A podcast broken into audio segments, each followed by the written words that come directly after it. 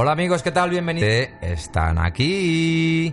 Y hoy tenemos el podcast que yo llevaba esperando casi desde que conocimos a Paula, porque Paula nos dijo que ella tiene una hermana que es poco menos que su antítesis. Es, es como, porque claro, Paula tú la ves y es un angelín, es tan buenecita, tan, tan fin, maravillosa, y resulta que tiene una hermana que es un poco la antítesis, es un poco siniestra.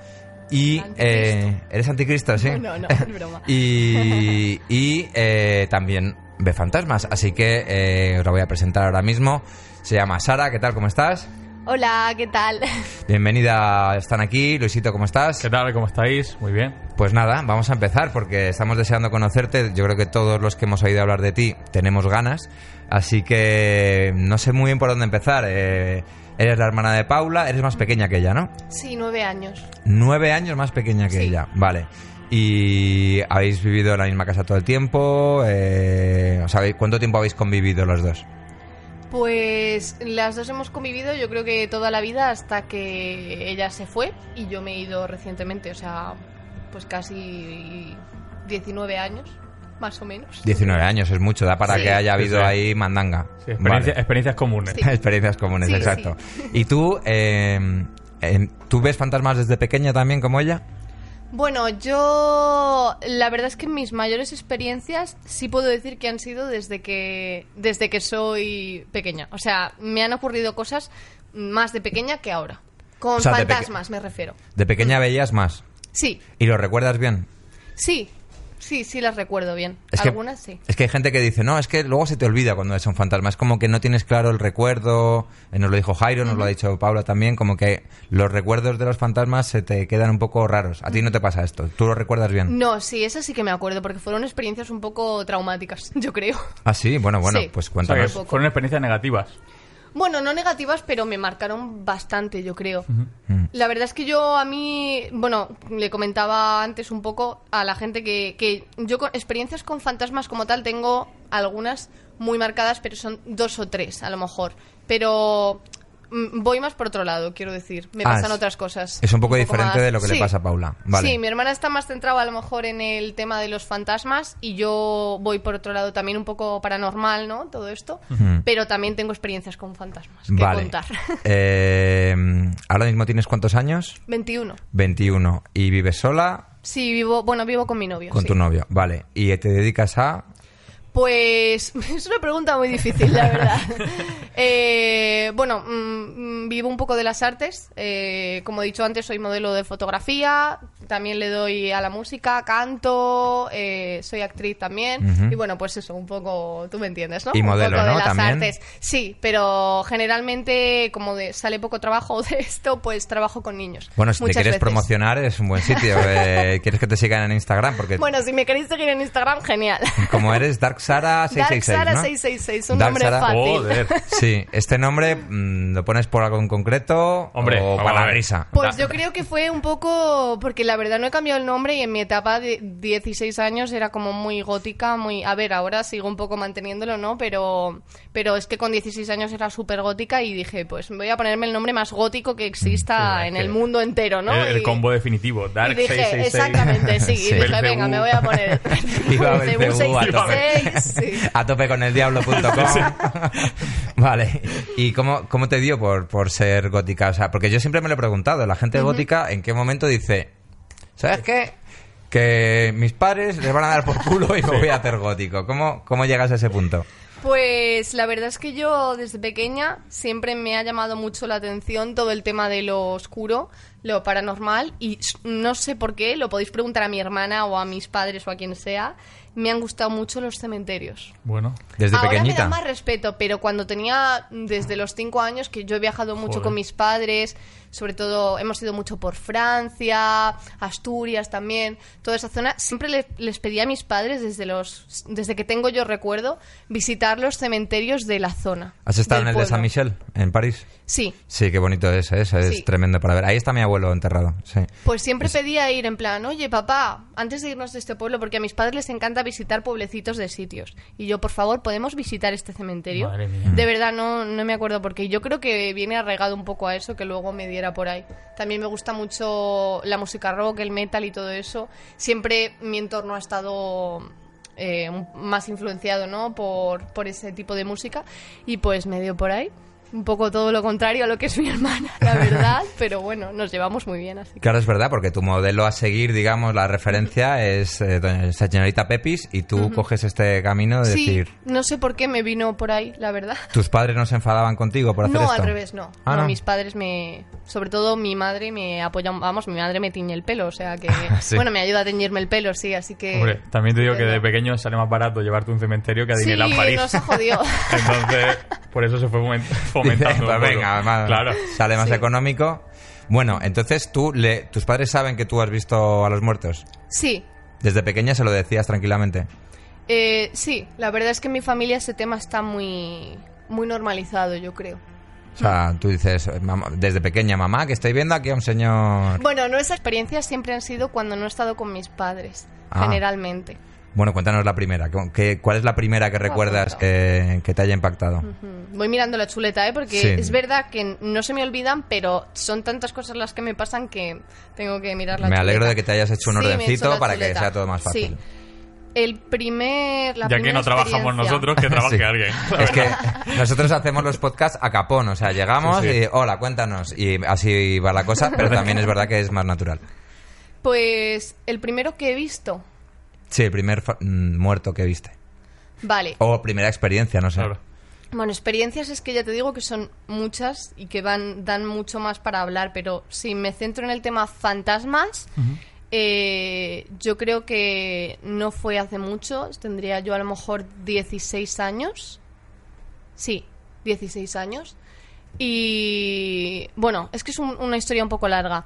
Hace, yo tengo 21 ahora y hace unos años yo tuve un problema mm, con la comida, entonces estuve viviendo en Barcelona en un centro, que eso da para contarlo en otro programa, no en este, pero bueno, Eso tiene lo que tengo ser- muy lo tengo muy asumido y no me importa hablar de ello ya, ¿eh? Sí, Así tiene que o ser sea potente eso. Estuve viviendo eh, separada de mis padres dos años, siendo menor de edad. A lo- Pues eso, 16 tendría, ¿no?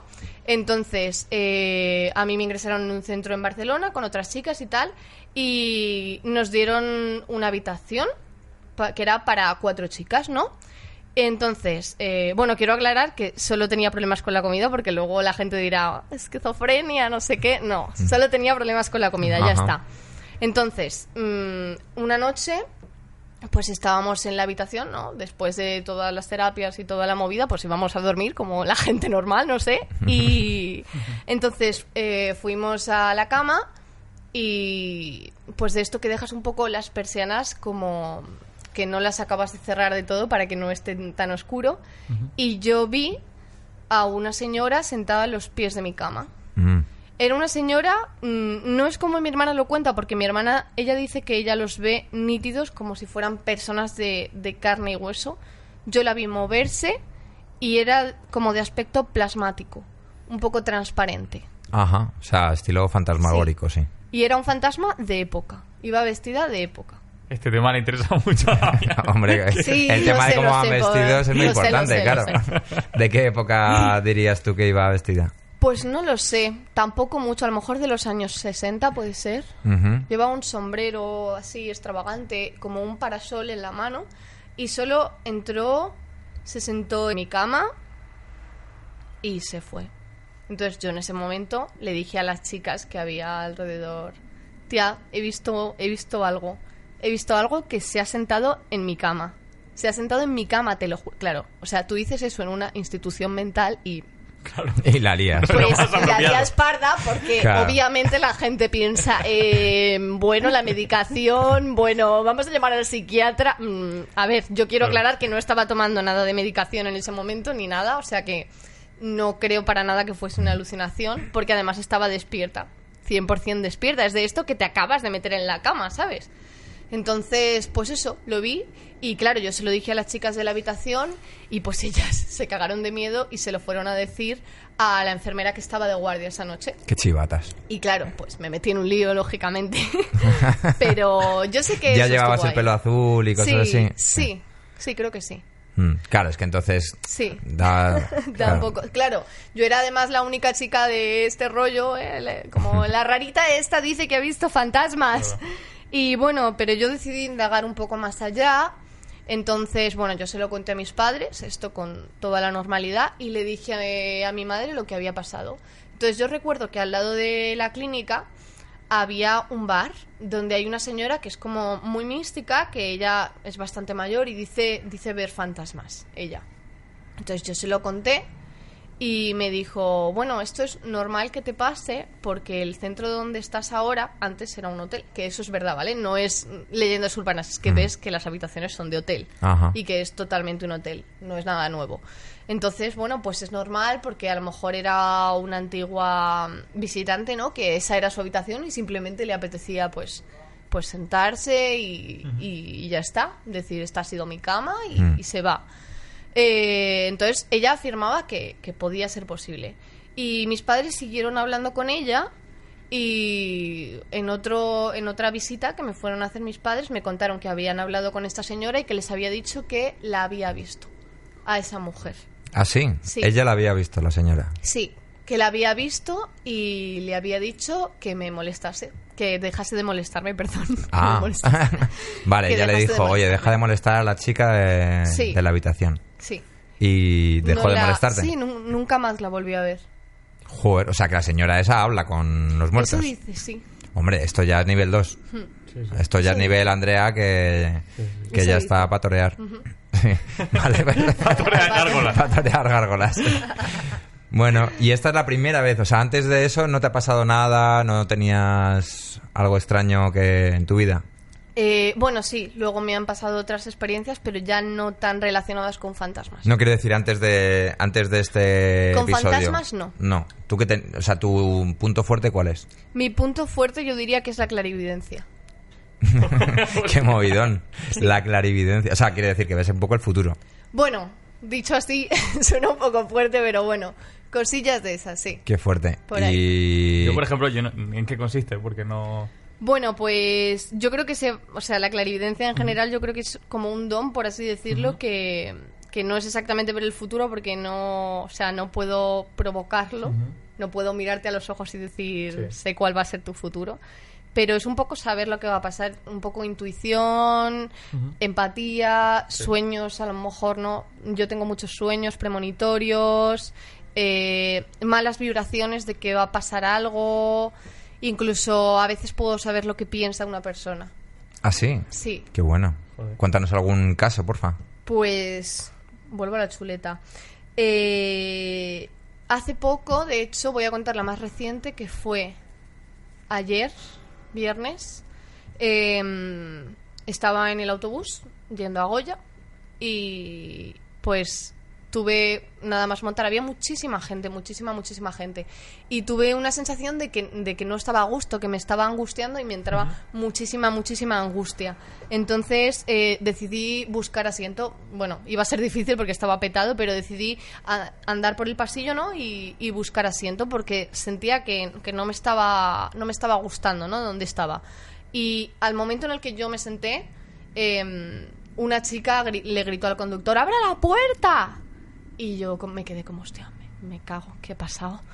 Y resulta que había, se había colado un carterista en el autobús y había robado a un montón de gente ¿Y para qué quería que abriera la puerta, la para salir detrás de él, porque él había salido. Ah, que él ya había Claro, salido. Y habían cerrado las puertas, sí. Ah, y vale, la vale. chica justo se dio cuenta. Y yo en ese momento justo me senté y dije, ¿ves? Ya sabía yo Y que como que algo... sentiste un mal rollo. Sentí y- un mal rollo y me senté, me Mm. fui a otro lado directamente, porque donde yo estaba se ve que el carterista, yo no le vi la cara, pero se ve que estaba pegadito a mí. Eh, Esa ha sido yo creo que la más suave que me ha pasado en cuanto a premoniciones Mm, raras. Es que es verdad que a mí nunca me da mal rollo estar en ningún lado, eh, a menos que esté, yo que sé, en un barrio peligroso, pero, pero de normal nunca tengo eso. Claro. ¿A ti te pasa alguna vez tu visita o que Eh, eh, no, no, no, no. No, no, Yo, o sea, eh, no. Me, me han pasado desgracias, porque me han pasado desgracias, pero me Pero- han venido encima sin yo Sin verla venir. efectivamente. La verdad, me han Sí. llegado como una ola que te arrastra a la playa. No- a mí me pasa igual?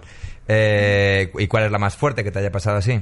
Pues las más fuertes han sido ya un poco más pequeña y la más fuerte que yo recuerdo, bueno, dos de ellas, eh, fue una vez que fui con mi padre a una casa que tenemos en el pueblo y bueno, él recordará que hubo un, un incendio muy gordo, un Mm. incendio súper gordo, eh, porque en Frel Chalet que tenemos hay un, hay unas zarzas, ¿no? Hay un zarzal enorme. Entonces es muy, fa- muy, como muy fácil que se prenda fuego, porque si alguien prende fuego o tiran algo o hace mucho calor, pues eso arde, pero vamos, muchísimo. Entonces yo recuerdo esa noche, tendría 10 años a lo mejor, y estaba durmiendo con él. Y bueno, pues yo estaba durmiendo y soñé que, que había un incendio. Soñé que había un incendio, que se incendiaba el zarzal, que, que todo salía en llamas. Oía a la gente gritar, oía a mi padre pedir ayuda. Y lo último que recuerdo del sueño fue que sonaba un tono. Y resulta que ese teléfono fue el que a mí me despertó Wow. que era mi padre que me estaba llamando porque estaba en el piso de arriba yo y en el de abajo él estaba apagando el fuego. Esto es muy Ah, parecido pero- a lo que le pasó a Jairo de su padre que se estaba. Bueno, yo creo que esto puede ser eh, una realidad que se te mete en el sueño, ¿no? Porque, o sea, está ocurriendo en el momento y tú estás Sí. soñando con lo que está ocurriendo de verdad. O sea, yo recuerdo cuando trabajaba en No Somos Nadie, en el programa de radio, que era muy pronto, pues me quedaba dormido muchas veces, pero la radio iba sonando. Y yo recuerdo exactamente, se me metía en el sueño y si hablaba de fútbol, pues se me metía el partido de fútbol que contaban en la- el sueño, porque es que, claro, te está entrando por el oído. Claro. Entonces, eh, a mí eso sí que me ha pasado. Sí. Pero, claro, esto No, es un poco ser, diferente de decir, he predicho lo que va a decir Iñaki Gabilondo. Claro, es un poco, claro. es un poco diferente. Porque es eso, si es justo en el momento, a lo mejor se puede mezclar Sí. la realidad con, Sí, con el puede esto. ser, puede ser. Pero tú luego- normalmente sí que has tenido experiencias de Sí, decir, no. o sea, esto pasó en el futuro de soñarlo. Sí, tengo otra muy fuerte también que fue eh, que yo soñé mm, así con 10 años, lo normal que sueña, sueña una niña de 10 años, que fue que apuñalaban a un hombre. Wow. en la puerta de, de un sitio que a mí me sonaba, de una calle que a mí me sonaba que no sé, no sé, no sabía decir en el sueño qué calle era, pero a mí me sonaba. Entonces yo soñé con esto y me desperté como, bueno, pues he tenido una pesadilla, no pasa nada. No se lo dije a nadie en ese momento porque pensé que era una pesadilla normal y corriente. Mm. Entonces eh, pasó, pues a lo mejor un día, dos, no me acuerdo cuánto tiempo pasó, pero un día vine yo del instituto y vi en las noticias y oí a mis padres comentarlo que en mi barrio eh, habían apuñalado a un hombre en la puerta de una discoteca. ¿Dónde tú habías estado? Sí, Mm. Era esa Esto calle. sí que es bastante premonitorio. y dije, ostras. Qué fuerte. ¿Y tú ya sabes distinguir cuando sueñas con algo de esto entre un sueño premonitorio y un sueño? Pues no, la verdad es que no, porque de pequeña lo tenía muchísimo más controlado, por así decirlo, y ahora me cuesta mucho más, porque ahora yo creo que sueño muchas más cosas y tengo los pensamientos muchísimo más dispersos y me cuesta muchísimo acordarme, sobre todo, de lo que sueño. Mm, Tengo nunca- presentimientos de, pues como lo del carterista, todo eso, pero de acordarme de he soñado esto, va a pasar esto, no. Y y una pregunta, ¿eres creyente? De en Dios y todo Sí. eso, no. Pero en el, en, en el diablo sí. No, yo, me- yo diría que me considero un poco agnóstica. Yo creo que hay algo, Sí. pero no creo que sea un dios. Y entonces lo del diablo y todo eso, todo ese tema gótico no, no, no es que crea no, el demonio. no, la verdad es que no. Ni le rindas culto al demonio. No, no, no, nada de eso, a pesar de... Uy, va, que hostia, me da con el micrófono. Es que encima tiene. Es que encima el, el pack que llevas es buenísimo, porque si os fijáis, tiene, tiene colmillito de vampira. Sí, Sara. eso es muy curioso porque me salieron así desde que, desde que... O sea, es que yo creo que fueron los dos primeros dientes que me, que me salieron. Claro, es que venías ya marcada Sí, para. porque tengo gótica. fotos de pequeña que salgo con los colmillos de vampiro y son no se me han caído de leche ni nada. Ah, que No son de he- leche. Bueno, es que no lo sé, porque no se me han caído. no, o sea, de, material. Nunca se me han caído, de No, verdad que nunca ver. se me han caído. Pero Eh, no de, nu- nunca Hay gente me que tiene los dientes de leche todavía, que no se le cambian y se quedan con los de leche. No tengo ni idea de lo que es. Yo no, no me los quise arreglar porque no me molestaban tampoco. Nunca me han dado problemas, no me han movido el resto de dientes ni nada. ¿Y Entonces tú le has dado bueno, problemas pues a alguien con ello? Sí, sí, muchos. Sí, no, esto da, da guerra. Eh, pequeña mordía a los niños y me metía unos bocados a los niños que parecía un vampiro de verdad, macho. Te lo juro. O sea, que eras agresiva. Sí, un poco. sí. Y ahora, No, ahora soy muy tranquilita. ahora ya eres buena. Sí. O sea, en el, en el colegio te castigaban por morder, por Sí, pegar. sí. ¿Qué es lo peor que has hecho? En el colegio. Dices con los colmillos. No, no, en general. ¿Qué es lo más malvado que has hecho en tu vida? Lo más malvado que he hecho en mi vida. Pues yo creo que, o sea, nunca he, He pegado. matado, bro. Está enterrada con calviva. bueno, ¿y tú qué sabes? A lo mejor sí. Yo creo que lo peor que he hecho en el colegio no tiene nada que ver con los colmillos, pero fue que hice unas pintadas en un baño. Bueno. Ah, eso es muy poco. Bueno. Esperaba no. que lo hubieras quemado, por lo no, menos. no, no, no. Que no, que he sido No. tranquilita, he sido tranquilita. ¿El fuego No. te atrae o no? No, al revés, yo diría que me da miedo. Sí, como mi padre, que él también Sí. le da miedo el fuego, sí. O sea, que es lo- hay algo que te atraiga en plan chungo. Que me atraiga en plan chungo. Pues joder, que me atraigan los cementerios, yo creo. Pero no sé, o sea, es que la gente me ve con las pintas y piensan que le rindo culto a Satanás, pero no es así, o sea, n- no sé. No sé, sí, mm, o sea, sí que me atrae todo el tema paranormal y todo esto, pero nunca me he puesto con mis amigas a hacer una ouija en el colegio. ¿No has Si hecho eso que ouija me nunca? preguntas. No, porque me da muchísimo respeto. Bueno, entonces, No siendo gótica, capaz. ¿a ti qué te da miedo? ¿Hay algo que te No, da pero miedo? ya no soy gótica, eh, estoy moderada. Ah, vale. Mm, Es gótica, es como de, No, de ciudadanos. moderada. Dentro Sí, de los sí. góticos Estoy está moderada, sí. de ciudadanos. Sí, sí.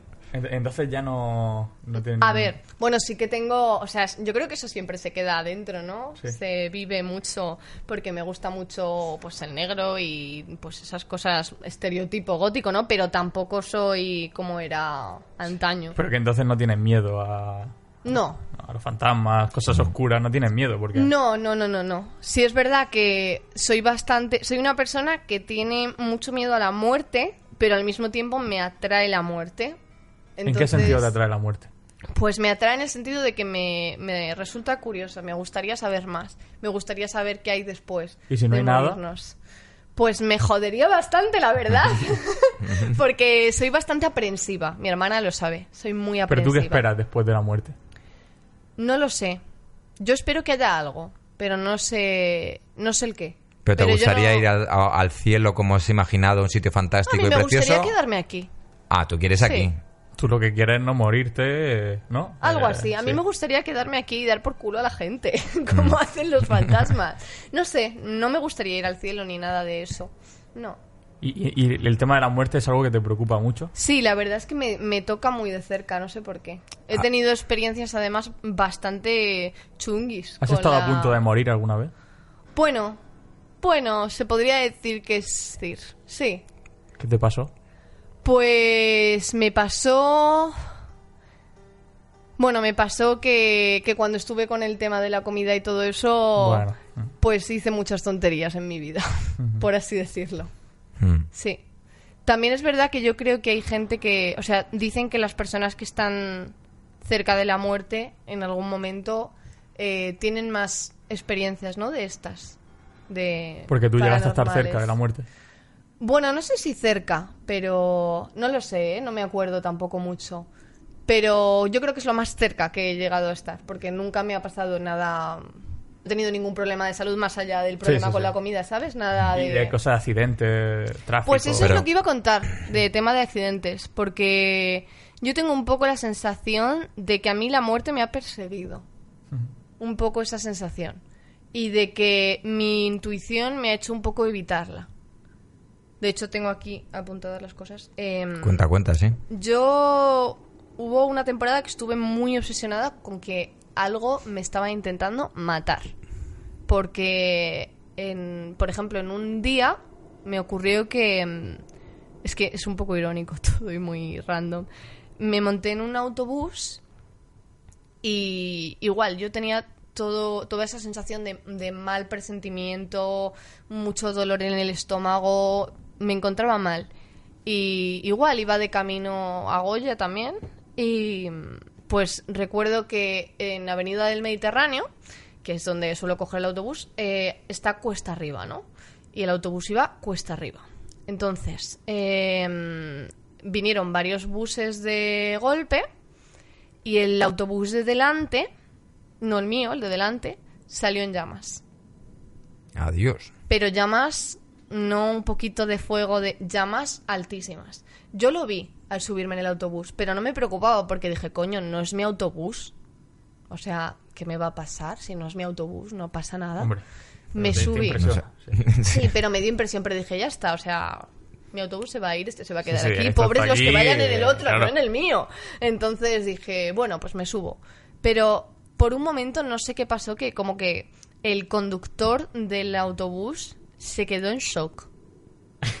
O sea, Hombre, la situación. Claro, se quedó así como, flipando. ¿qué está pasando? y tú tan tranquila. Y ¿Pero yo- estaba conduciendo ya o estaba no, parado? estaba parado. Entonces él intentó arrancar y n- n- no arrancaba, se quedaba ahí como, bueno, pues a ver qué pasa. Entonces de esto que el autobús de delante empezó a perder gasolina. sé que suena a película de terror, pero os lo prometo es que que es pasó. normal que tuviese en shock el otro. O sea, Empezó- Keanu Reeves en Speed Sí, era pero una además mierda. es que os pongo en situación. Cuesta arriba, autobús de delante, así. El autobús de delante empieza Pierde. con un rastro de gasolina que cae, bo- o sea, boca abajo, cuesta abajo. Mi autobús era el de detrás. Yo lo estaba viendo todo y dije, se acabó. O sea, yo aquí me muero. A tomar por culo O la sea, vida. pero el, el autobús delante estaba ya en llamas y empieza a soltar esa gasolina Sí. con fuego. Sí. Y tú decías que estabas tranquila subida en tu autobús. Claro, no, al principio sí, porque las llamas estaban, contro- a ver, controladas. Era el, el autobús de delante el que estaba en llamas, no el mío. Pero el tío no para con las llamas puestas. No, el tío dice, pues este no es mi autobús, me voy. Y ya está, no, no se bajó a ayudar si esa es tu No, pregunta. no, digo el de adelante, el conductor del autobús de adelante que dice, llevo el autobús en llamas, pero a nuevos Ah, ministerios sí. yo llego a las 5 menos cuarto por mis cojones. No, Yo la ficho gente- por huevo. La gente Vamos. le estaba parando, la gente le estaba parando. O sea, le estaba parando, le estaba pitando, los coches le estaban Ah, él no pitando. sabía que iba en llamas. No, no, no, no. Vale. Pero entonces se paró. Y entonces ocurrió lo de la gasolina. Es que para mí fue todo muy rápido, pero en Qué loco. realidad, en realidad mm, pasó tiempo, ¿vale? Y cuando yo veo que esto está ocurriendo, claro, la reacción de la gente que va en el autobús mío es abra las puertas, ¿no? Como la chica del carterista. O sea, que ahora. abra las puertas. El botón ahí. ¡pam, pam, pam, pam! Que Y quiero otros, no hablen salir". con el conductor, por favor. que no se puede hablar. No me molestéis. que me descentráis. Perdón, es que hoy, ve- hoy venimos un pelín tocados.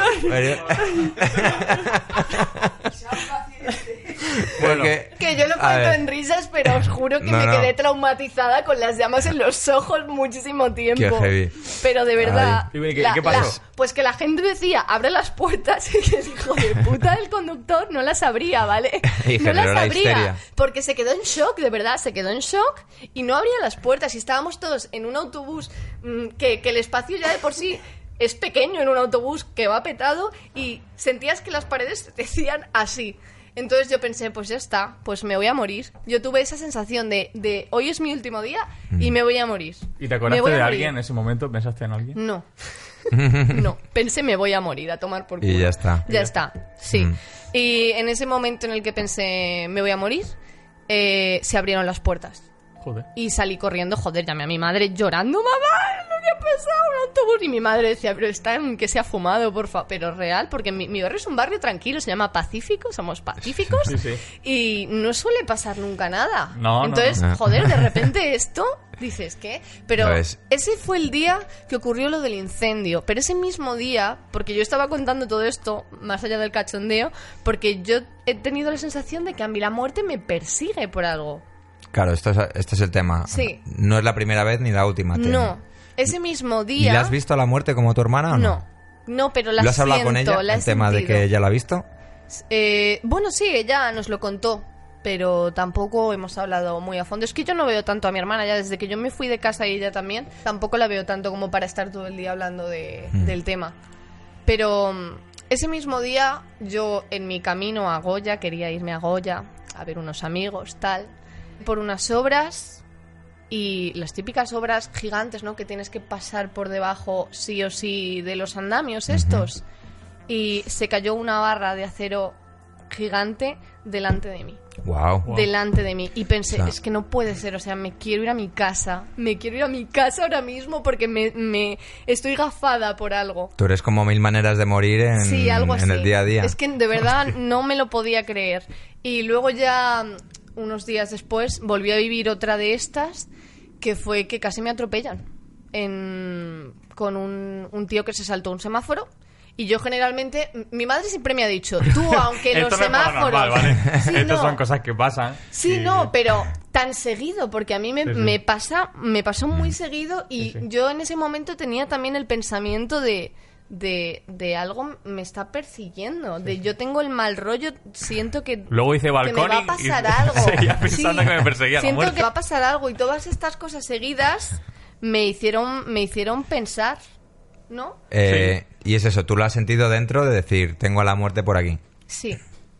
Sí, lo he ¿Y sentido muchísimo. haces algo para que desaparezca o se va y ya está? No, la verdad es que no, no he hecho nada. O sea, ya hace una temporada que no la siento tanto porque me dejaron de pasar estas cosas y bueno, pues espero que siga así muchísimo más tiempo. Mm. Me pasan muchas otras, pero con la muerte es verdad que yo le tengo respeto. Oye, y voy a volver un poco a cuando estabas en el centro. Sí. eh, que dices que hubo, pues eso, eh, me entiendo que lo estabas pasando mal, que estabas triste y, eh, y como a muchísima gente, pues en algún momento empiezas a fantasear con eso y a tontear con eso, ¿no?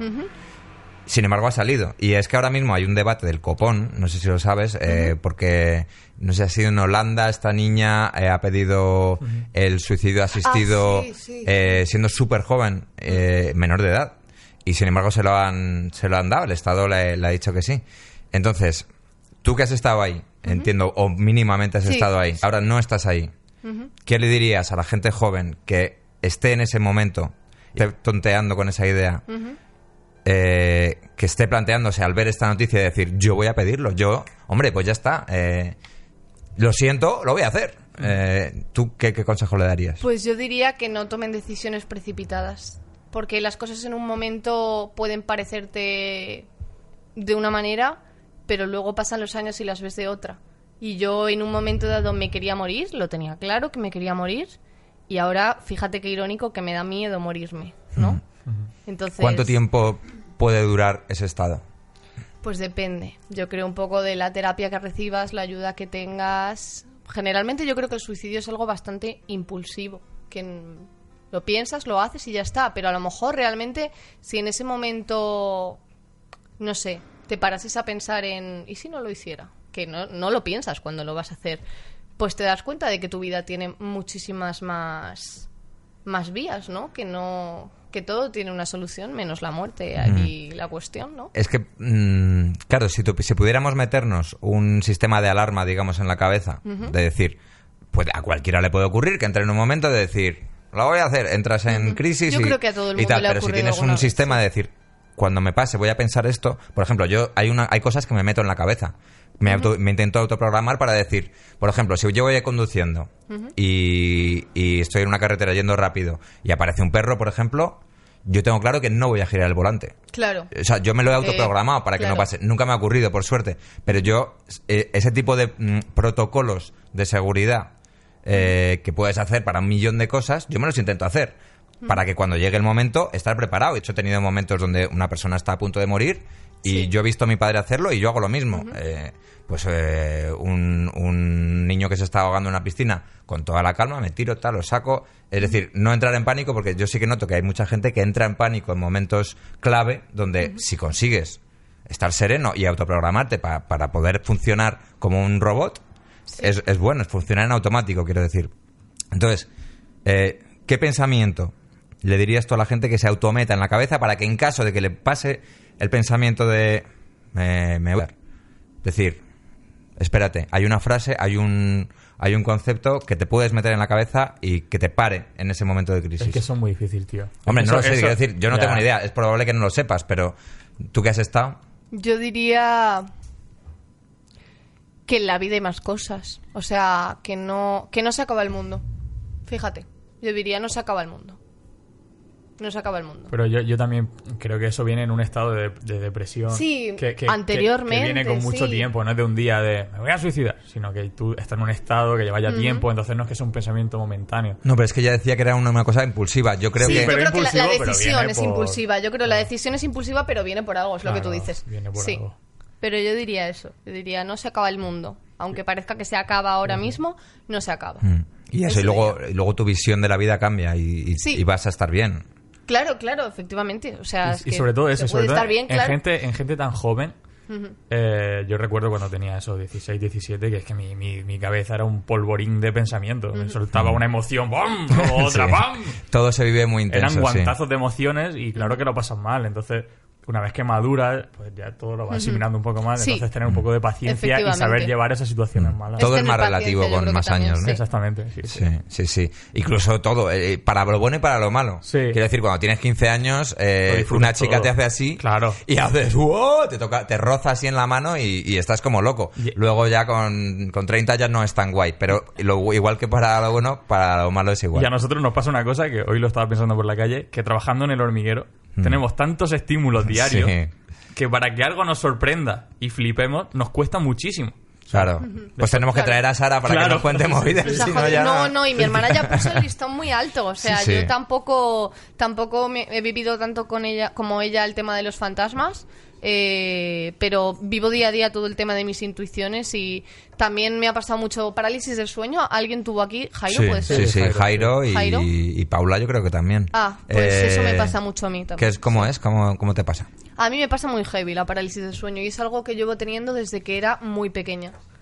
Muy pequeña. Lo que pasa es que yo tengo una amiga que me encantaría que viniese al programa y espero poder traerla algún día porque ella se dedica a esto. O sea, vive de, de ser medium, de Hostia. terapias Ah, bueno, alternativas. Totalmente. Bueno, hay que traerla, claro. Ella. Y yo he hablado muchísimo con ella de lo que a mí me pasa y he llegado a decirle, oye, Inés se llama, hola Inés. Hola Inés. Eh, He llegado a decirle, tía, yo, porque yo me mudé hace poco con mi novio a la... Bueno, hace poco, un año, ¿vale? Para mí es muy poco. Para él muchísimo. Sí, algo así, sí. Vale. Pero yo cuando me mudé a mi casa notaba muy malas vibras en mi casa y yo no estaba a gusto. Estaba, no sé, notaba malas vibras. Y cuando yo noto ma- malas vibras es porque va a pasar algo. Y a mí me daba miedo ya esto después de todas las experiencias que he tenido. Digo, joder, Claro. casi que, bueno, curiosamente el otro día nos salió ardiendo la casa. Bueno, por así decirlo, pero... serio? ¿Otra vez sí, fuego en el tu fuego vida? me persigue, sí, sí. Joder. Mi ¿Qué portal, que nos prendieron fuego en paraguas en el portal. Cuando estábamos en Cancún, sí. Pero eso es una como un mensaje que os estaban mandando de Pues no amenaza tenemos ¿o qué? ni idea de quién ha sido. Pero dentro del portal del edificio, que habrá muchos pisos. No, son tres pisos porque vivo en un pueblecito. Hostia. En mi portal y yo vivo en el bajo. Nos prendieron fuego. Bueno, A un paraguas. sí. Entonces, Parece bueno, un mensaje como de la mafia o Sí, algo, ¿no? Sí, Sí, da un poco de mal rollo, la verdad. Bueno, la cosa es que yo a mi amiga Inés le he dicho, oye Inés, a mí me pasa esto, yo... eh, y ella me dijo, mándame fotos de tu casa. Mándame fotos. O hazme un vídeo y ve paseándote y, y me enseñas los sitios. Mm. Y cuando yo se lo enseño, pues ella, yo estaba sola en casa y me dice, tienes una señora sentada en tu cama. Claro, a mí esto, yo esto me remonto a, hostia, una señora sentada en mi cama, me suena, ¿no? Claro. Y ella me dice, pero no te asustes, no te asustes. Y yo, no te asustes, hay una señora sentada en tu cama, tu puta madre, ¿cómo no me voy a asustar, vale? Entonces, eh, mm, pues yo lo primero que hago es ir a mi cama, en plan. Yo no veía nada en ese momento. Y entonces Pusiste Inés- Juan y medio, a ver si se movía. Exactamente. Entonces eh, me dijo, no te asustes porque es una señora que va contigo y te acompaña. Y te protege, Sara. Va Ah, bueno, contigo. Qué suerte. Sí. Puede ser algún familiar tuyo. Te va- qué, qué bien que te proteja porque con la que te está cayendo Nos ha jodido, sí. te viene bien. Entonces, bueno, pues eso es un poco lo que le pasa a mi amiga Inés con lo de... Que me, me ayuda mucho Mm. O sea, con tú- esto, entonces... Según ella, ¿estás siempre ahí detrás- contigo? Sí. Porque aquí está Jairo, que tiene bastante capacidad. ¿Qué tal, Jairo? ¿Cómo estás? ¿De momento has sentido algo? Sí, cualquier cosa. Pero eh, ha pasado que la cámara mm, se ha ido dos veces, una se ha ido al micro del lado derecho y otra se ha ido al centro de la mesa. La cámara está haciendo cosas raras. Eh, Esto es cosa de Castelo que... eh, Lo Mm. digo, lo digo por- porque puede ser que haya parte que no... que, que está enfocando que está... la mesa. Vale, nos dice Jairo que, que eso, que la cámara está haciendo cosas extrañas. eh, pero bueno, pues sí, está, quizás que esté aquí a, a mi vera. Eh, aparte de eso, todo bien, ¿no? Si le notas algo, avísame. Porque teóricamente aquí podría haber una mujer. Vale, sí, que... que... me acompaña. Yo eh, me he remontado a todo esto porque estaba contando de la parálisis, porque yo obviamente cada cosa que me pasa se lo cuento a mi amiga y le digo, me ha pasado esto, por favor, ayúdame porque no tengo ni idea de qué me está pasando. Porque mm, yo ya desde pequeña tenía este tema de la parálisis, que quien lo viva sabe que se pasa súper mal, súper ¿Cómo mal. es? súper Cuéntanos mal. con detalle cómo te pasa, en qué momento, cómo es. Desde los... Desde que tengo conciencia a mí me pasa. Y yo vivía con mis padres, mi casa es una casa que tiene un micropasillo y mi habitación, digamos, que está aquí. La habitación de mis padres está al final del pasillo y la habitación de mi hermana está como enfrente de la mía, pero de por medio hay un salón. Entonces, yo está, duermo, ¿no? Normal y corriente, y mientras duermo tengo siempre la sensación de que salgo fuera de mi cuerpo. Salgo fuera de mi cuerpo, me veo dormida a mí misma y soy consciente de que de que es un sueño y de que me estoy viendo. O sea, es como si, no sé explicarlo, como si salieses de tu cuerpo, de repente, como si yo ahora salgo de mi cuerpo, me quedo así parada y me veo hablar. Pues eso, eso es lo que a mí me pasa. Te ves haciendo cosas. Me o sea, no es solo dormida, solo dormir. Sí, solo al dormir. ¿Y puedes pasa. controlar lo que haces estando dormida? o sea, Eh, quiero decir, sí desde fuera. Y no, sí y no, porque estoy aprendiendo a hacerlo. Ah, estás aprendiendo. Claro, es lo que te iba a animar a hacerte. Oye, co- Sí, estoy aprendiendo. Me ayuda mucho mi amiga, sí. ¿Y qué Estoy es- intentándolo. Pero se ¿Cómo ha pasa sido tan ese mal aprendizaje? que... ¿Qué, qué has intentado hacer? Pues he intentado irme a sitios y no quedarme en mi casa, porque siempre me quedo en mi casa. Y yo tengo recuerdos muy traumáticos de quedarme en mi casa, porque, claro, a mí de pequeña me pasaba esto y me daba mucho miedo. Yo recuerdo que en los sueños corría por un pasillo infinito, mi pasillo es chiquitito, y yo corría por un pasillo infinito buscando a mi madre. Y yo recuerdo gritar. Mi, mi forma astral, por así decirlo, gritaba, mamá, mamá, mamá, por favor, despiértame, despiértame, despiértame, despiértame, despiértame. Pero no estaba gritando, mi madre no me oía, solo gritaba mi, mi forma astral, por así decirlo, ¿no? Y, y, claro, entonces yo lo, lo más angustiante es que no te puedes mover y que tienes muchísimas ganas de despertarte. Entonces yo pensaba, voy a pensar algo, voy a, pro- voy a intentar controlar esto. Voy a intentar decir, a la de tres, Sara, te vas a despertar. Te vas a despertar, Sara, a la de tres. Entonces yo recuerdo en mi mente decir, una, dos y tres. Y a la de tres, normalmente me despertaba. Y lo pasaba fatal. ¿Y no puedes disfrutarlo en un momento dado? Generas, muchas veces se basa en la realidad, es decir, aburrido, sales de tu cuerpo, todo está oscuro, te paseas, te vas al baño, ves el baño, te vas al salón, Es un tostón. es un tostón, pero la realidad supera la ficción muchas veces porque sigue siendo un sueño. Quiero decir, mm, las cosas se pueden distorsionar y depende de cómo tú estés en ese momento, emocionalmente diría que se convierte en toda una pesadilla. Y a mí siempre me han pasado pesadillas. Entonces sufres Siempre. al tener las... Muchas veces sí. A veces es un tostón y solo me levanto, me doy una vuelta, vuelvo y ya está, no pasa nada y sigo durmiendo. Eh, pero cuando me levanto, pues de la última que me acuerdo fue en mi casa nueva con mi chico, soñé, se levanta muy temprano a trabajar, se levanta a las 6 y yo me quedo durmiendo un ratito más. Y entonces yo siempre sueño que, o sea, yo siempre sueño, perdón, yo siempre me quedo durmiendo y sueño y en ese momento yo sabía que él no estaba a mi lado. Entonces yo soñé que entraban a casa unos ladrones o no sé, alguien entraba a casa y notaba los pasos de esa persona. Claro, en ese momento yo ya estaba fuera de mi, de mi forma. Es que no sé cómo decirlo. Yo me veía a mí Sí.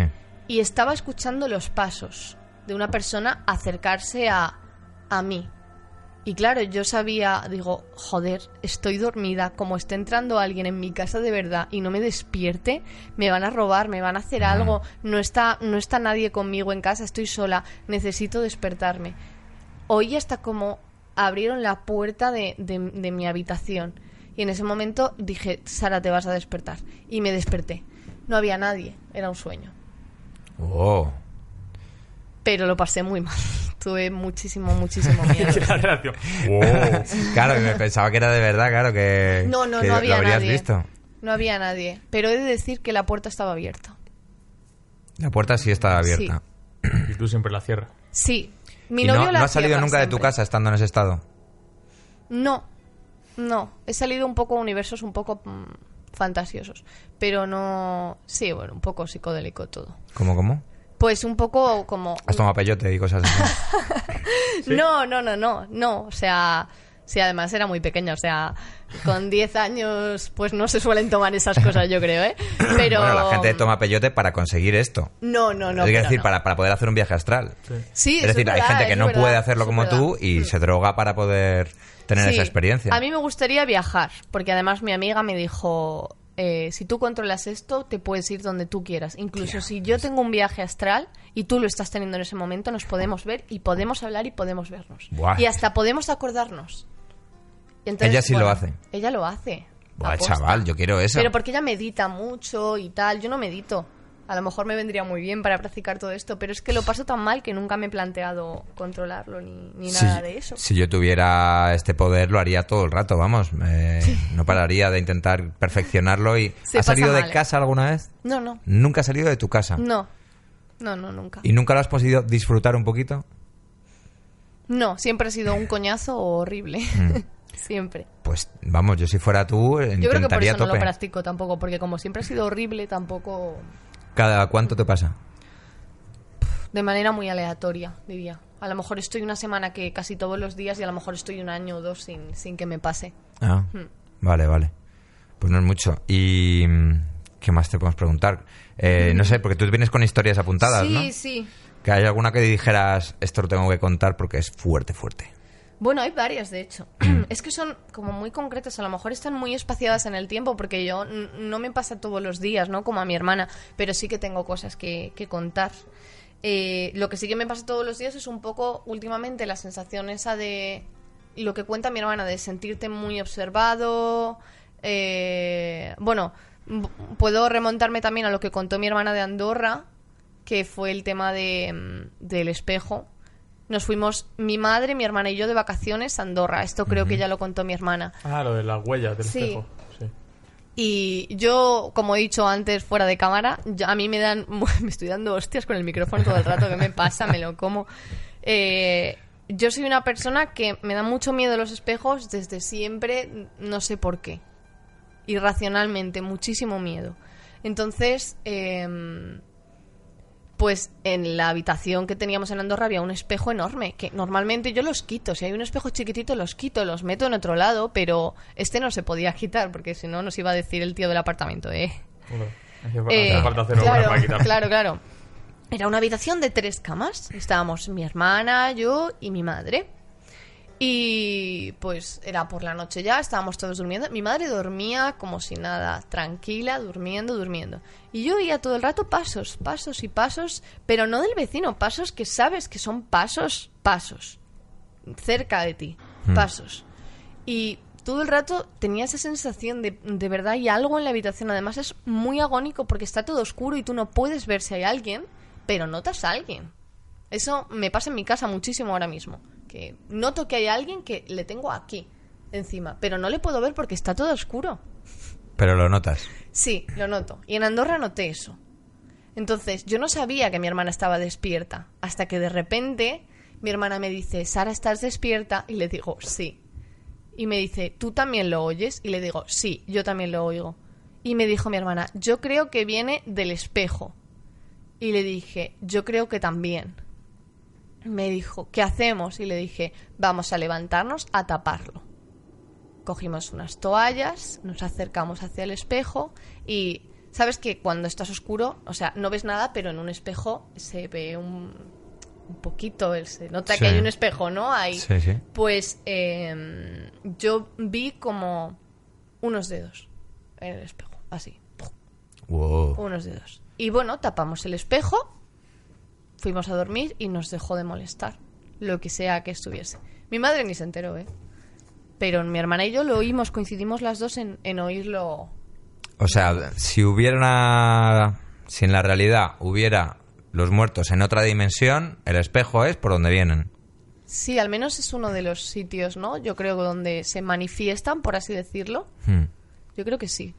Bueno, le- un montón de gente me ha escrito diciéndome cosas de espejos y un montón de gente ha quitado el espejo de la habitación Joder, no del canguele que les ha dado oír las historias estas de, de que Hmm. por los espejos vienen los fantasmas. Jairo, ¿para ti también los espejos son así? ¿No? ¿A ti no te da mal rollo? ¿No sientes nada? Nada, Jairo dice que a los espejos se la repampinflan. Así, que, nada, cada con uno. este testimonio tan interesante. Cada uno. Es que es eso, cada uno lo ve de una manera, lo percibe de una manera. Cada uno tiene, tiene su versión de la historia. Y no sé, ¿tienes alguna cosita más que Tengo otra contar? experiencia con otro fantasma. Adelante, que me por favor. falta. Bueno, con dos, de hecho. Venga. Como estamos con fantasmas, que he contado todo el otro rollo, pero no me he centrado en fantasmas porque tampoco he visto tantos. Eh, ya creo que fue después de lo del centro en Barcelona y todo eso. Yo estaba saliendo con un chico y estábamos en el retiro sentados en un banco y él es un chico también bastante especial y que también ve cosas y siente cosas, ¿no? Eh, ¿Es tu pareja de ahora? No, Ah, vale. no, es otro chico. Eh, Gótico también. No, pero No. bueno, del rollo, así, rockerillo, tal. Mm. Eh, entonces, pues estábamos sentados en el retiro, tal, mirando los árboles, tal, y Un plan yo muy tengo el recuerdo, sí, un plan muy gótico. Y yo, pues, le fui a abrazar y en el- es que no vale porque Dar de comer a las palomas. Las barcas. Góticas. las barcas del retiro. La marca del demonio. bueno, en el del retiro está el demonio. Es Sí, verdad. es Seguro que la verdad. ibais a adorar ahí. Sí, no, ahí, eh. Pues Perdón. bueno, yo en ese momento le fui a abrazar. Y le fui a abrazar. Y yo pues le fui a abrazar con los ojos cerrados. Y recuerdo abrir los ojos y vi una persona colgada del árbol. Oh, yeah. Colgada, colgada de, de mi arcado aquí. Wow. En un- no me acuerdo en qué zona del retiro era. Es que tengo el pensamiento un poco borroso porque me impactó mucho. Y yo creo que lo que te impacta, luego al final, como que de la mente se va. No sería un una poco- práctica sexual No, no, no. No, no. de alguien le- que estaba haciendo por Nada, ahí. no, no, no, no. Vi un ahorcado Vale. porque además yo se lo dije. Este chico sabía lo que a mí me pasaba y yo le dije: Ahí hay un ahorcado. Joder. Hay un ahorcado. Y él me dijo: Yo también he notado algo que no me ha gustado. Qué fuerte. Madre mía. Y. O sea que generalmente mi hermana siempre cuenta que eso, que los ve nítidos, que tal. Y ¿Este también lo veías plasmático o lo veías este normal? Plasmático. ¿Y de época también o más no. moderno? Bueno, a ver, tampoco me fijé, es que estaba ahorcado. O sea, ¿No sabías el año de la soga? quiero decir, no te queda. O sea, Sí, ya no se estila mucho, ¿no? No, es que el tema de primer la horca. momento en el Era que soga yo- de la Era una cuerda gorda cuerda, de sí, las est- una cuerda Poco gorda. antigua, sí. Sí, pero de Sí, todas ahora la formas- gente se ahorca de cualquier manera, la verdad. Sí, con, con cuerda fina, cosas como plásticas. Bueno, Vamos a seguir. Es que yo en el momento en el que, o sea, claro, mi cama y me quedo mirándola porque para mí es una señora que no me da miedo, pero en el momento en el que yo veo un ahorcado, ahí sí que me da miedo. ¿El ahorcado Ahí estaba da- sin hacer nada o de lo típico como en las películas que de repente hace... No, sin hacer nada, muerto. No hizo nada. Estaba muerto meciéndose. Con Qué el viento. Me dio mucho miedo, entonces yo no puedo describirte con todos los detalles cómo era porque eh, ahí sí que sentí mucho miedo. Es que además es muy raro porque si todos los fantasmas eh, hacen cosas, es un poco absurdo que haya un fantasma ahorcado, que, es Ya. decir, como concepto, porque el fantasma, vale, se ha muerto ahorcado, pero, Sí. pero si vas a ser fantasma tienes como que hacer cosas, ¿no? Sí. Quedarte que de sí. fantasma así toda la vida es una putada. Porque dices, bueno, ¿cuándo se acaba esto? me cago en la puta. Yo que, que había vivido otra vida y me toca Claro. estar ahorcado. Yo si puedo elegir prefiero ser la señora que se sienta en la cama Claro. o un tipo de fantasma un poco más activo que aunque esté rayado haciendo cosas, pero Pues este solo hacía eso. qué fuerte. ahorcarse. ¿Y, te- y tenías otro fantasma? Sí, este no le vi, le oí y fue hace poco. ¿Cómo fue? Fue en mi casa. Y además estaba mi pareja presente, lo que pasa... Él es muy escéptico, ¿vale? No cree nada de esto, en absoluto. Muy, muy escéptico. Y siempre le busco una explicación a todo. Y sé que cuando vea esto diré, dirá en plan, has contado eso, pero en realidad sabes que era el gato o algo así. pero no, yo sé perfectamente lo que oí. Eh, igual yo, mi casa es muy chiquitita y como yo soy fumadora, pues mm, me, me salgo a fumar fuera al portal donde nos prendieron fuego al paraguas, pues ahí salgo a fumar. Entonces, Al no lado del yo, ¿eh? paraguas. Eh, no, pero el casero me echa la culpa a mí por lo del cigarro, pero no fui yo Sí, porque estaba en Cancún, joder. No, no, te creemos al 100%. Era por hacer la risa, pero... Pues la cosa es que él estaba tumbado en el sofá y estaba con el móvil, tranquilo. Yo estaba fumando un cigarro y de repente oí una respiración mm, como un poco asmática, como... de un hombre. Es que, No, asmática de me estoy ahogando, no de estoy follando, ¿vale? es que estoy un poco No, no, no. O sea, Vale, no. Más No, para adentro. Asmática, asmática. Sí, algo Más así, sí. Vale. Y era de un hombre, estoy segura. Mm. Y entonces yo lo primero que pensé fue, hostia, a mi novio le está dando un pataflus ahora mismo. Entonces entré, entré corriendo y le dije, ¿qué te pasa? ¿Qué te pasa? Y me dijo, a mí, nada, no me pasa nada. Y yo, ¿estabas? Le, le pregunto, ¿estabas viendo un vídeo? Ah, ¿O bien algo? pensado, la verdad. Estaba... Y me dice... Ahí estuviste fina. Sí, dije, por si acaso. Ay, Llevaba la bragueta subida y todo. ¿Viste un rollo de papel higiénico al lado? un calcetín quizás suelto por ahí. Como un poco más duro de lo normal. ¿por qué tu camiseta está cartonada?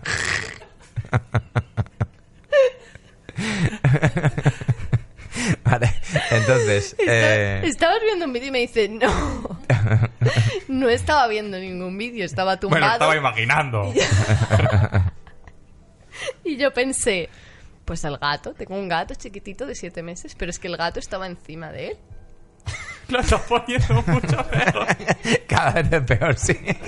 Las sospechas ver. cada vez van yendo en sitios A ver, peores. a ver, ¿qué al programa, ¿qué programa es este? A ver, No ya no lo sabemos. me he equivocado. Que eso ya lo cuento otro día, si quieres, pero... el gato estaba encima de él Mm. y yo había oído una respiración cerca de mí. O sea, es como si yo a ti te hago... ¿Sabes? Sí, sí, ¿Sabes sí. que he sido yo? ¿Sabes que tienes algo en, la, en, en el estar respirando fuerte? Entonces, yo en ese momento le dije, le dije a mi novio, oye, mira, no te lo vas a creer, lo sé, eres estético, pero acabo de oír esto. Y él dijo, ah, habrá sido el gato. Y yo, no, el gato está encima tuya, no me jodas. No, no has sido tú, no. Entonces, eso, eso me pasó. Y a mí me... O sea, yo lo cuento y no es para tanto con, con- comparado con las cosas que, que cuenta mi hermana, pero yo lo viví mucho porque claramente fue una respiración de una persona, no había nadie en ese momento, estaba mi portal, mi novio tumbado, mi gato, nada más. Entonces, Mm, un par de preguntas. Una, eh, para ti, probabilidades de que existan realmente los fantasmas del 1 al 100, ¿cuánto le das? yo le doy un 100. Un 100. Sí. Segunda, eh, cuando estuviste en la época en la que eh, estabas triste y tal, ¿es- ¿era más frecuente aquello, la sensación de fantasmas y de ver a muertos, o No. o no te afectaba en nada? No, en nada. Nada. Mm, No. Eh, ¿Hay algo que notes que dispara la presencia de, de los fantasmas? En plan, cuando me baño en una bañera, o cuando, yo qué sé, o cuando es por la noche, o cuando lo que sea. Sí, varias cosas. Yo creo que cuando hablas del tema, porque yo una de las cosas que le decía a mi hermana es, eh, porque a mí a raíz de ver este programa, implicarme un poco más en el tema, porque cuando mi hermana me dijo lo de venir y tal, yo le dije como, oye, pero es que yo tengo un cacao en la cabeza, no sé cómo lo voy a contar, porque no lo tengo tan claro como tú. Eh, entonces yo llevo ya tiempo pensando en esto. Has estado haciendo memoria de Sí, todo. estaba haciendo memoria. Mm. Yo creo que cuanto más hablas del tema, más importancia le das y más pendiente estás, más cosas pasan. ¿Se podría decir que es sugestión?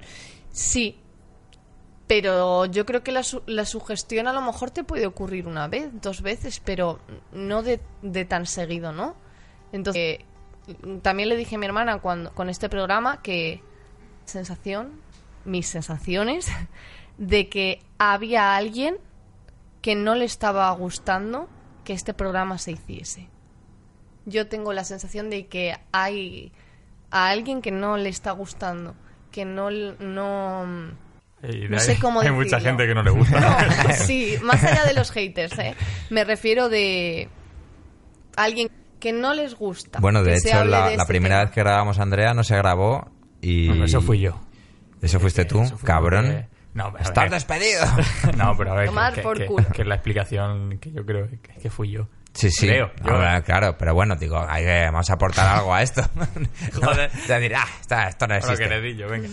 Los datos son los datos. No se grabó. No se grabó. Al 50, al 90% fuiste tú, pero hay que dejar un poquito de Que- Que, posibilidad. para mí lo sencillo sería decir, no, es Claro, que yo hubo aquí una cosa que, la- que le paró la grabación. No, yo creo que fui yo que, que me despisté, pero bueno. No, pero bueno, está claro que... Bueno, puede ser, claro que sí. Sí. sí. Yo creo que esa es una de las cosas que lo disparan. Otra creo que es eh, la intimidad. O sea, yo creo que... mm, A ver, también podría, podría asociarse que cuando estás solo te das más cuenta de esas cosas que pasan, ¿no? Lo típico, por eso también por la noche dormido, porque es cuando más oímos, no es cuando más agudo tenemos el oído, es cuando más sentimos las cosas. A lo mejor está pasando todo el día y tú no te das cuenta, ¿no? Pero yo creo que la intimidad, la soledad y la oscuridad lo disparan, yo creo. Sí, pero tiene sentido. Pero también ellos saben, yo creo que ellos saben cuándo les vas a huir, ¿no? Entonces, pues imagino que, que pensarán, ¿no? Si está durmiendo, mm, su pareja está durmiendo, no está con nadie, a lo mejor si quiero que me vea o me oiga, ahora es el momento. Fíjate, yo creo que esa soledad que dices va relacionada en, en que cuando estás solo, estás tú y tu pensamiento.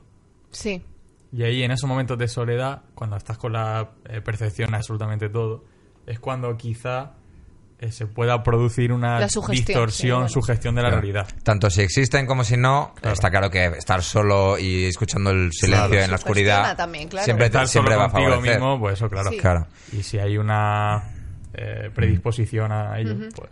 ¿Alguna vez te han hablado? ¿Te han dicho algo? A mí, mm, no, pero mm, yo creo que, o sea, también he sentido un poco lo que le pasa a mi hermana de, de tener pensamientos que no son míos en Ah, la cabeza. Hmm. No me acuerdo como ella, pero, o sea, lo típico que, que a veces estás hablando de algo rollo, pues te acuerdas de cuando no sé qué, y es como, pues no, no me acuerdo, porque no ha pasado. Eso sí que me ha pasado. Sí. O de sentir que he vivido O sea, cosas ¿tú crees no que, he es un vivido. recuerdo tuyo? Sí, pero no. ¿Te es acuerdas cuando estuvimos en. Texas Sí. montando a caballo? Algo así, sí, cosas así. Qué fuerte. Pero yo, es que ya te digo, soy una persona que tampoco se ha esforzado en identificar lo que me pasa, identificar qué es lo que quieren, identificar. mm, No. ¿Y te gustaría dejar todo este lado de tu vida o seguir potenciándolo? Por un lado, me da mal rollito. Porque yo sé que, yo sé que hay algo. ¿Tú cómo serías más feliz? ¿Potenciando eso o dejándolo? El tema de la clarividencia, hombre, me encantaría potenciarlo porque sería la hostia, ¿no? Poder controlar esas cosas. Pero el tema de los fantasmas, la verdad es que yo prefiero que me dejen un poco en paz. Yo no digo que... O sea, si, si es necesario, porque a lo mejor alguno necesita ayuda, o a lo mejor si es necesario porque a lo mejor con este programa lo que queremos hacer un poco es demostrar que existe todo esto. Si es necesario, a mí no, no me importa pero no los quiero en mi día a día.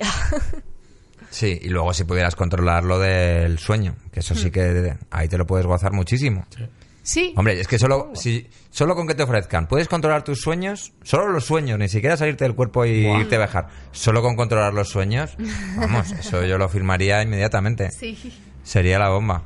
Ahora, vivirlo es tan fuerte que nunca te ha pasado nada en, el- en ese viaje astral que luego te ha dejado marca en el cuerpo.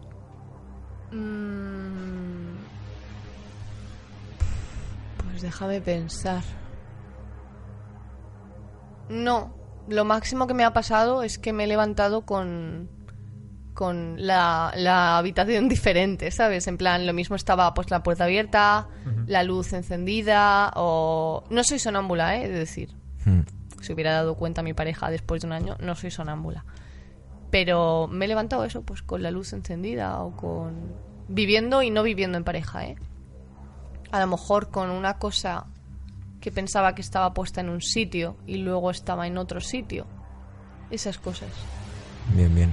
Bueno. chicos, pues esta es Sara, la, la hermana de Paula. Repite el Instagram por si alguien la quiere seguir. Sí, Dark Sara 666, ¿no? Sí, ese, ese. Bueno, luego no es tan siniestra como pensaba. Nah. luego es más buenecita también. Bueno, Sara, encantadísimo. Muchísimas gracias por venir. A ti. Y nada, nos vemos en el próximo podcast. Hasta Hasta luego, chao. Luis. Chao.